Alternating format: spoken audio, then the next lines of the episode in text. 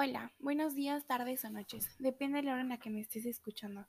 Yo te traigo el resumen de la novela El asesinato del profesor de matemáticas, escrita por Jordi Sierra y Fabra. Los resúmenes de esta novela están realizados por servidora Melanie Guadalupe Peralta Inés. Espero los disfrutes. Capítulo 20. ¿Cómo se escribe 20 con cuatro nueves?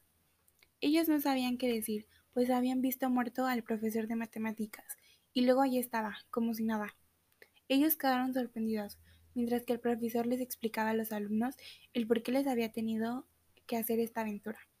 Ahí les preguntó si habían resuelto todos los problemas, a lo que respondieron que sí. Él quedó sorprendido, ya que había un problema realmente difícil, que ni siquiera los mejores matemáticos habían podido resolverlos. Pero ellos pudieron llevar a cabo. Les explicó el por qué. Después de todo lo sucedido, sacarían cinco en matemáticas y estaba orgulloso de que pudieran resolverlo. Se despidieron y se marcharon.